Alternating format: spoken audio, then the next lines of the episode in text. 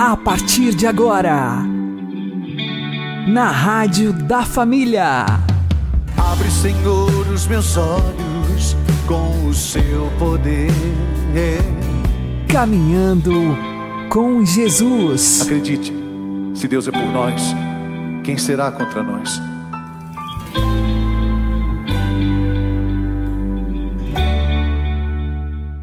Olá, meu querido irmão, minha querida irmã, ouvintes da Rádio Regional Esperança. Eu sou João Cláudio e este é o programa Caminhando com Jesus. Oremos. Inspirai, ó Senhor, as nossas ações e ajudai-nos a realizá-las para que em vós comece e para vós termine tudo aquilo que fizermos. Por Cristo, Senhor nosso. Amém. Santíssima Virgem Maria, Mãe de Deus, rogai por nós. Castíssimo São José, patrono da Igreja, rogai por nós.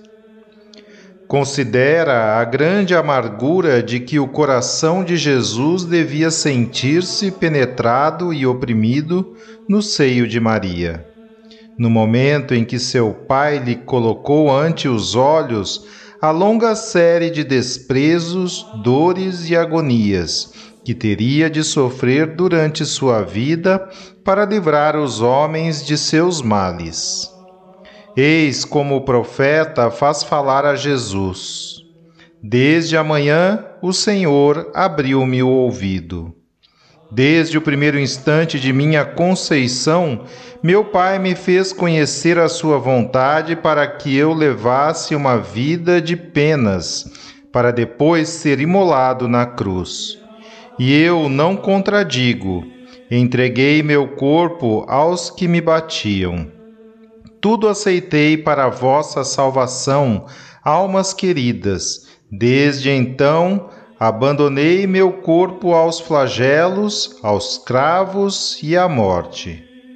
Tudo quanto Jesus Cristo teria de sofrer durante sua vida e na sua paixão pairou ante o seu espírito desde o seio de sua mãe, e ele o aceitou com amor. Mas para resignar-se a esse sacrifício e para vencer a repugnância natural dos sentidos, ó Deus, que angústia e que opressão não sofreu o coração inocente de Jesus.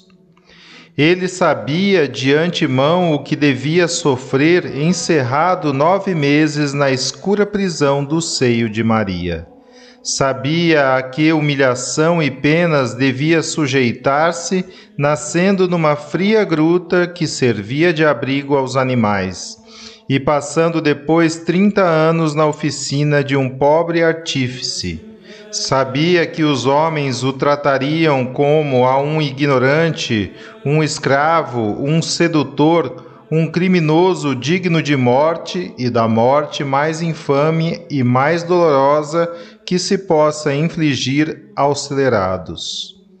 Nosso amantíssimo Redentor aceitou tudo isso a cada instante, e assim a cada instante sofreu em conjunto todos os tormentos e todos os vexames que o aguardavam até a sua morte. O próprio conhecimento de sua dignidade divina lhe fazia sofrer mais profundamente as injúrias que deveria receber dos homens e nunca as perdia de vista. A minha infame está todo dia diante de mim, dissera pelo profeta, e por isso entendia sobretudo aquela confusão que devia provar um dia, vendo-se despojado de suas vestes, flagelado, suspenso por três cravos de ferro, e assim terminar a vida no meio dos desprezos e maldições desses mesmos homens pelos quais morria. Foi obediente até a morte, até a morte da cruz. E por quê? Para salvar a nós, pecadores miseráveis e ingratos.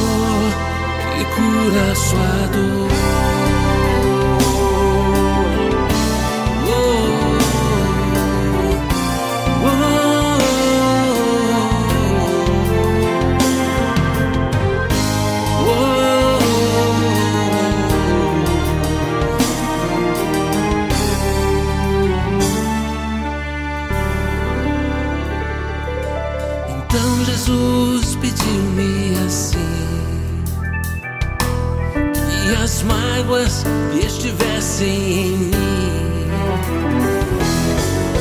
Que delas não saíssem mais dor que de hoje em diante só saísse amor. Que seja sempre assim. Foi por você que eu me deixei ser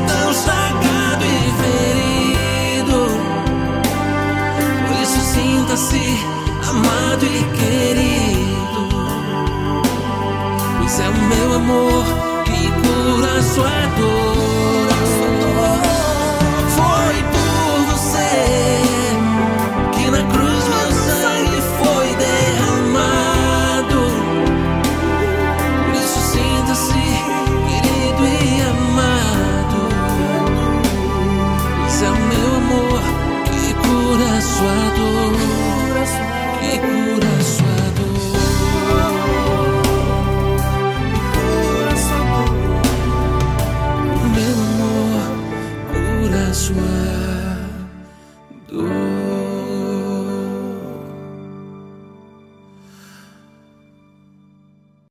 Caminhando com Jesus e o Evangelho do Dia. O Senhor esteja conosco, Ele está no meio de nós. Anúncio do Evangelho de Jesus Cristo segundo Mateus. Glória a vós, Senhor. Naquele tempo disse Jesus às multidões: Com quem vou comparar esta geração? São como crianças sentadas nas praças, que gritam para os colegas, dizendo: Tocamos flauta e vós não dançastes. Entoamos lamentações e vós não batestes no peito. Veio João, que nem come e nem bebe, e dizem: Ele está com um demônio. Veio o filho do homem, que come e bebe, e dizem: É um comilão e beberrão, amigo de cobradores de impostos e de pecadores mas a sabedoria foi reconhecida com base em suas obras.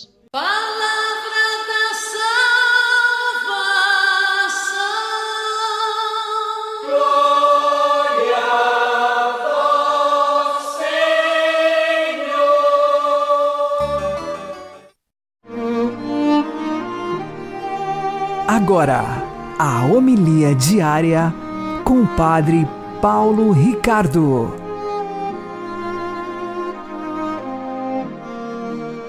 Meus queridos irmãos e irmãs, no Evangelho de hoje, Jesus apresenta os paradoxos do cristianismo. Esse é um título de um capítulo do livro Ortodoxia de Chesterton. Ou seja, o paradoxo de que São João Batista fazia jejum, todo mundo dizia está endemoniado. Agora, Jesus come e bebe e dizem é um beberrão. Então, esse mundo moderno que acolhe Jesus há dois mil anos atrás, como hoje, é um mundo mimado, ou seja, que não aceita os paradoxos do cristianismo. O que quer dizer isso? Quer dizer o seguinte: nós cristãos, nós queremos as coisas bem claras. O vermelho é bem vermelho e o branco é bem branco. O cristianismo não suporta muito essa coisa cor-de-rosa. Quando nós, por exemplo, aceitamos a virgindade, então nós queremos a castidade total. Mas quando a pessoa se casa, é para ter muitos filhos. Ou seja, parece contraditório. Por que que, por um lado, você é um bom cristão, não tendo filho nenhum, e mas depois é um bom cristão só tendo muitos filhos? Não parece estranho? Não parece estranho que uma pessoa seja um bom cristão sendo um eremita numa montanha, se dedicando somente à oração, e ao mesmo tempo seja um bom cristão num apostolado onde ele se deixa devorar pelos irmãos e trabalhando pelos outros a vida inteira. Esse é o cristianismo. Por quê? Porque na realidade as duas verdades são lados de uma mesma moeda quase que cumprindo a profecia de Isaías, que diz que o leão e o cordeiro se deitarão juntos. Mas o leão não vai devorar o cordeiro, mas também o cordeiro não vai tornar o leão manso e inofensivo. Chesterton comenta essa passagem dizendo assim: seria terrível, seria um imperialismo da parte do cordeiro querer agora que o leão deixe de ser feroz o cristianismo ele tem santos que ao mesmo tempo combatem na batalha como soldados e tem santos que ao mesmo tempo se entregam pacíficos para não derramar sangue. Esse é o cristianismo. Por quê? Porque todas as virtudes são vividas ao mesmo tempo. No nosso site, padrepauloricardo.org, você vai encontrar uma imagem do Cristo que traz em si esse paradoxo. É um famoso ícone que é encontrado hoje no mosteiro do Monte Sinai, um ícone bem antigo em que o Cristo é apresentado no lado direito do seu rosto como um rosto manso, um rosto cheio de misericórdia, e no lado esquerdo, um rosto terrível, um rosto da ira. Por quê? Porque a verdade ela é tão mais verdadeira quanto ela de alguma forma ultrapassa a nossa capacidade de domesticá-la e sistematizá-la.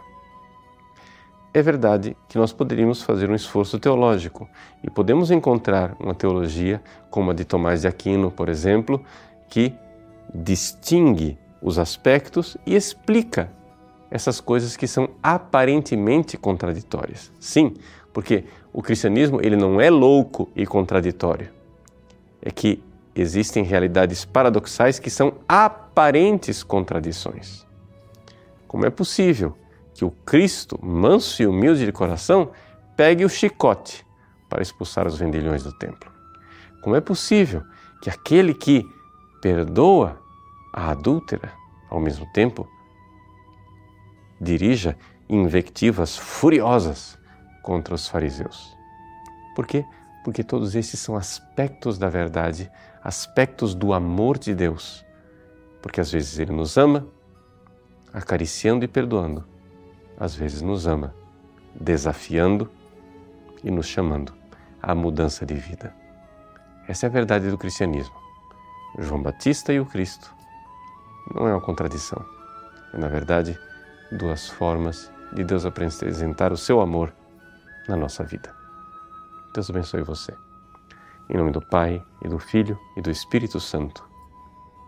Amém.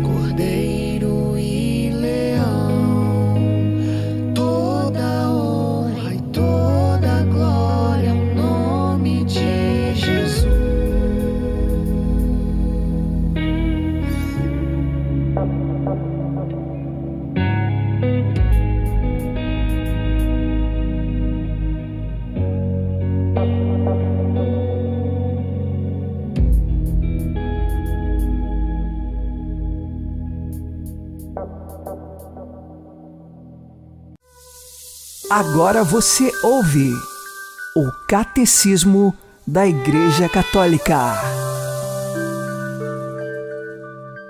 As autoridades religiosas de Jerusalém não foram unânimes na atitude a adotar a respeito de Jesus.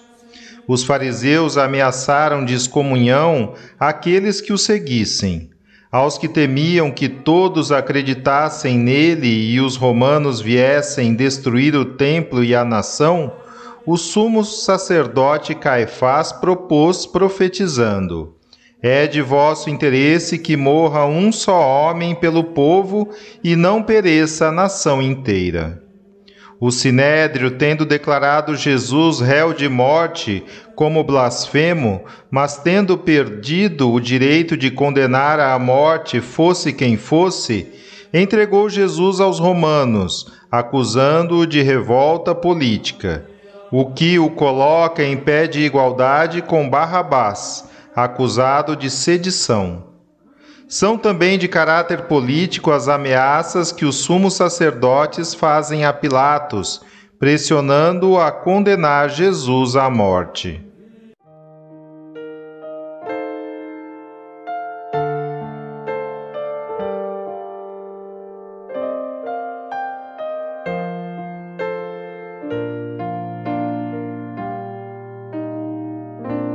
Cristo despojou-se de si mesmo sendo Deus, humilhou-se até a morte. Cristo despojou-se de si mesmo sendo Deus, deu-se a mim e a você só por amor.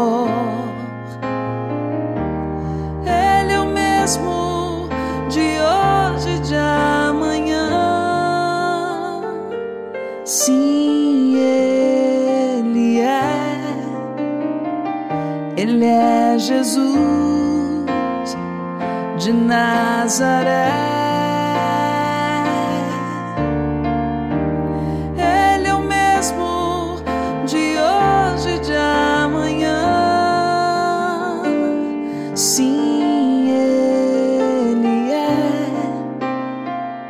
Ele é Jesus de Nazaré. Quero despojar-me assim mesmo sofrendo, humilhar-me e esperar.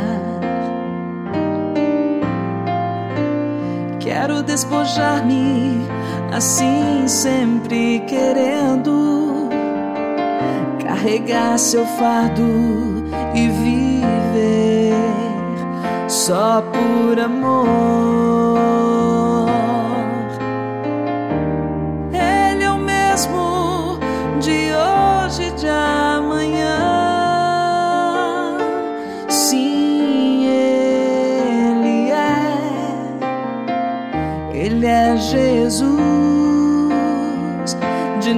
Nazaré. Ele é o mesmo de hoje e de amanhã. Sim, Ele é. Ele é Jesus de Nazaré.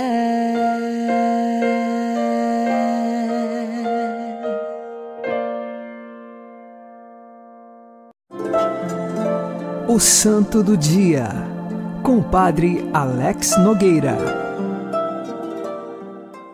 Neste dia 10 de dezembro, nós fazemos memória na Igreja Católica de Santa Joana Francisca de Chantal. Ela nasceu no ano de 1572, de uma família católica. Sua mãe faleceu quando ela era criança e o seu pai a educou.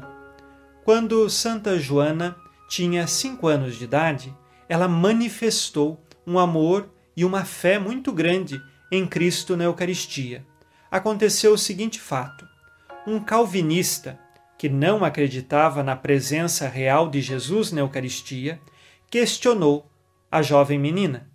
E ela, com cinco anos de idade, afirmou: Olha, foi Jesus quem disse estar na Eucaristia. Se você não acredita, diz então que Jesus é um mentiroso. Eis aqui o coração de uma criança que já traz uma fé pura e singular. Joana Francisca cresceu na sua fé. Aos 20 anos, ela se casou e teve quatro filhos. O seu marido, o barão de Chantal, faleceu mais tarde. Estava numa caça e um tiro lhe atingiu e ele acabou morrendo. E então, Joana Francisca teve de perdoar os culpados pela morte de seu marido, mas não teve de perdoar como um fardo, mas sim com o puro amor da caridade cristã. Ela passou a ser dirigida espiritual e muito amiga de um santo da igreja, São Francisco de Sales. E aqui nós vemos a amizade de dois santos, Santa Joana Francisca e São Francisco de Sales. Esta amizade que conduz para Deus, uma amizade espiritual em que ela é conduzida até Deus nos caminhos da caridade divina.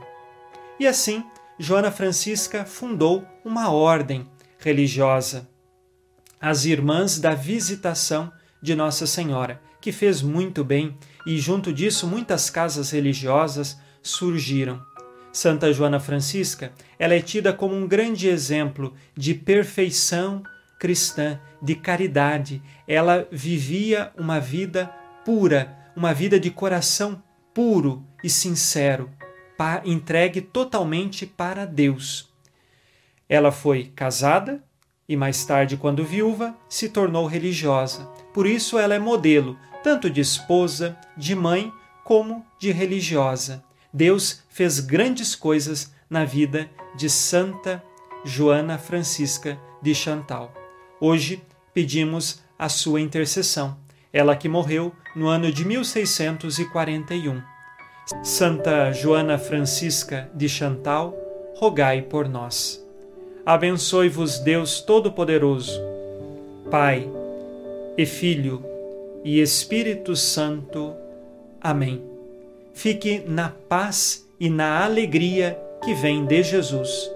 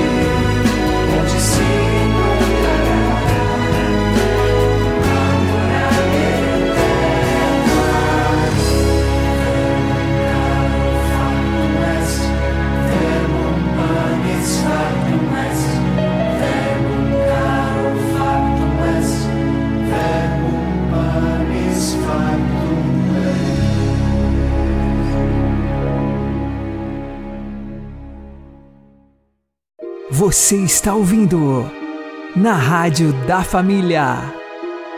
Caminhando com Jesus. Oremos. Menino Jesus, estamos esperando por ti. Estamos nos preparando para o teu Natal. Estamos querendo que este seja também o nosso Natal. Tu nos mostraste que a fé não é questão de saber coisas, mas de viver e fazer o que tu nos pedes. Menino Jesus, ajuda-nos que em teu Natal nos renovemos e saibamos recomeçar que tenhamos o valor de viver o que tu nos pede, que vivamos a nova vida que tu nos trazes e assim possamos celebrar um Natal cheio de amor e paz, de ternura e gozo, como foi o teu. Amém. Uma boa noite a todos, que Deus abençoe vocês e continuemos caminhando com Jesus.